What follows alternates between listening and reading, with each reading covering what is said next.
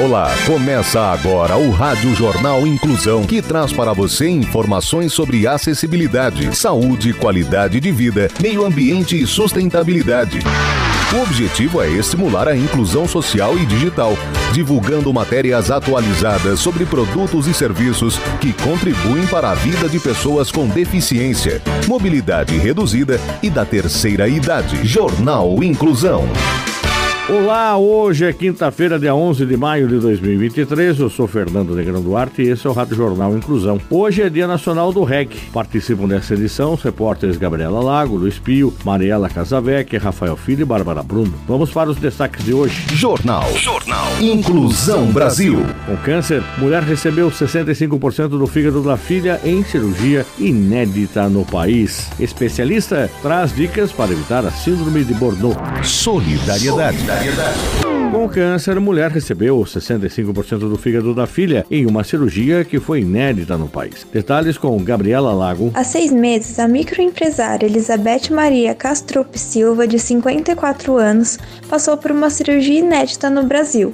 Um transplante de fígado como parte do tratamento de um tipo raro de câncer nos ductos biliares, o colangiocarcinoma intrahepático. Ela descobriu que estava com o tumor em junho de 2022. Inicialmente, os médicos pensaram em fazer a remoção parcial do órgão, mas o tumor já havia invadido vasos sanguíneos importantes e o procedimento seria muito arriscado. Porém, a lei não permite que pessoas com esse tipo de câncer entrem na fila para receber a doação de um fígado inteiro de doador falecido. A solução foi um transplante com um doador vivo, que cede parte do fígado e não tem prejuízos, pois o órgão é capaz de se regenerar sozinho. Neste caso, a filha mais velha de Elizabeth, Júlia, de 26 anos, foi quem se ofereceu para doar 65% do fígado para a mãe.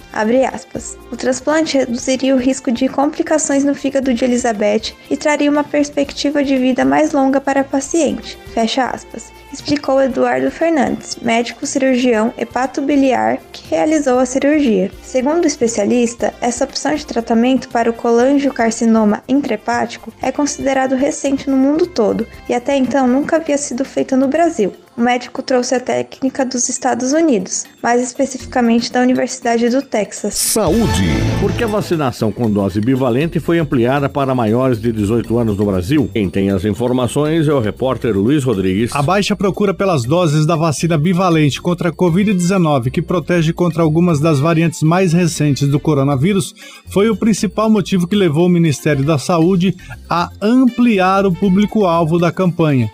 O governo anunciou que o imunizante estará disponível a todos os brasileiros com mais de 18 anos.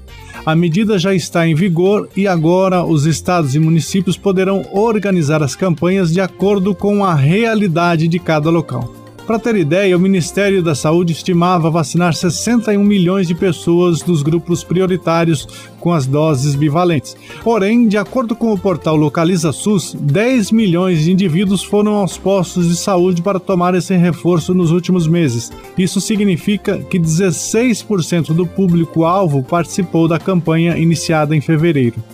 A epidemiologista Etel Maciel, secretária de Vigilância em Saúde e Ambiente do Ministério da Saúde, explicou que expandir os grupos da vacinação durante uma campanha é uma prática usual. Abre aspas, a ideia é dar uma proteção maior antes da chegada do inverno.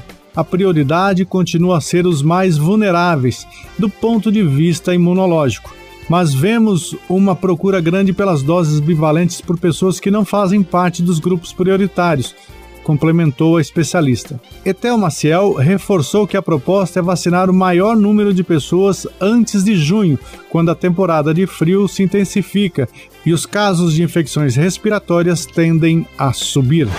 Ação Social. Companhia Street Cadeirante celebra cinco anos com oficina virtual gratuita. Repórter Mariela Casavecchia das informações. Pioneira em danças urbanas com bailarinos em cadeiras de roda no Brasil, a Companhia Brasiliense de Dança Street Cadeirante completa cinco anos de atividades em 2023. Para celebrar com a alegria característica do grupo, a oficina gratuita Street Virtual, que permite a participação de pessoas com deficiência física de todo o país, abriu inscrições Essa é a segunda edição do projeto, que inicia a partir de 6 de maio por meio da plataforma Zoom. Serão seis meses de curso com professores coreógrafos renomados no mercado nacional. Bailarinos cadeirantes experientes na companhia também estarão nas oficinas como monitores para ajudar no desempenho dos participantes. Para se inscrever, os interessados em se movimentar com acessibilidade, ritmo e coreografia sincronizadas devem preencher o formulário disponível nas redes sociais da companhia Street Cadeirante ou no site streetcadeirante.com/dança 2023 até 100 pessoas com deficiência física poderão participar dessa temporada.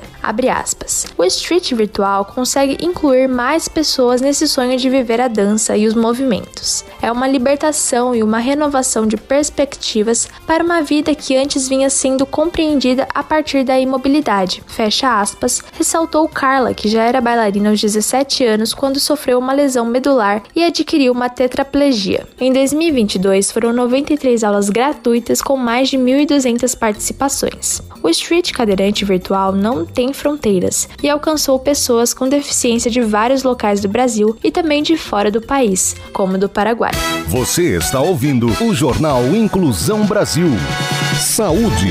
Especialista traz dicas para evitar a síndrome de Burnout. Saiba mais com o repórter Rafael Filho. Para manter a condição social, seguir o padrão do atual modelo de consumo e evitar o fantasma do desemprego, as pessoas acabam aceitando a ideia de que ter um trabalho ruim é melhor do que não ter trabalho. Dessa forma, se sujeitam a jornadas excessivas, altas cargas de pressão e estresse, ambientes corporativos competitivos e, em muitos casos, atividades que não gostam. Conhecida também como síndrome do esgotamento profissional, a síndrome de burnout, conhecida também como, conhecida também como a síndrome do esgotamento profissional, a síndrome de burnout é mais do que um cansaço que pode ser resolvido após uma noite de sono ou em um final de semana semana de descanso. O distúrbio é resultado do excesso de trabalho por longo período e acomete profissionais que vivem diariamente sob pressão e grandes responsabilidades. Os sintomas principais são exaustão extrema, dor de cabeça frequente, alterações no apetite, insônia, alterações bruscas e repentinas de humor, isolamento, insegurança, dores musculares, alterações gastrointestinais e batimentos cardíacos. Os sinais surgem de forma leve, mas piora com o passar dos dias. Se os sintomas persistirem ou se agravarem, o indicado é recorrer aos médicos e psicólogos psicólogos e adotar novos hábitos de vida. Entre as dicas estão reduzir a carga de trabalho, dormir pelo menos 8 horas por dia, fazer atividade de lazer e esporte, fugir da rotina, evitar o contato com pessoas negativas e que reclamam de tudo, ter alguém de confiança para conversar, evitar o consumo de bebidas alcoólicas e não fumar e traçar pequenos objetivos na vida pessoal e profissional.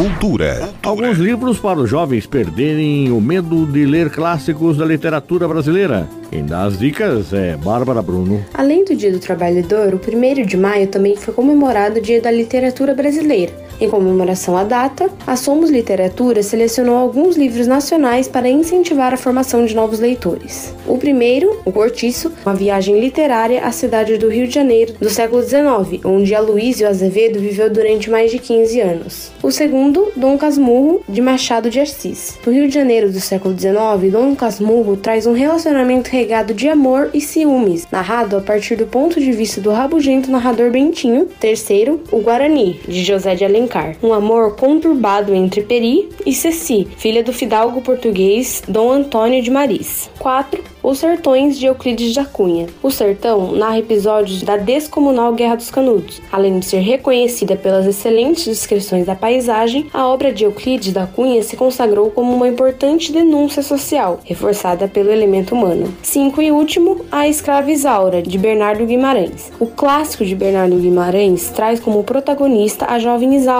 uma escrava branca que foi educada como uma dama da corte. Isso porque é filha de um português com uma negra e, Após a morte da mãe, quando Isaura ainda era criança, foi adotada pela esposa do comendador.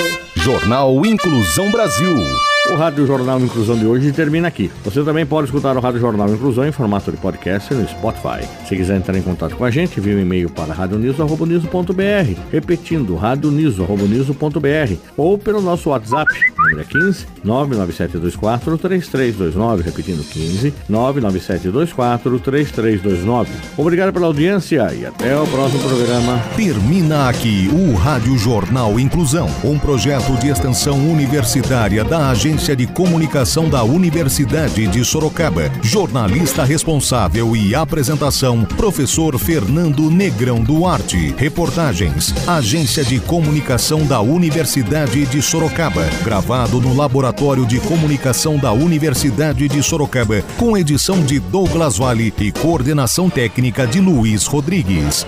Até a próxima edição.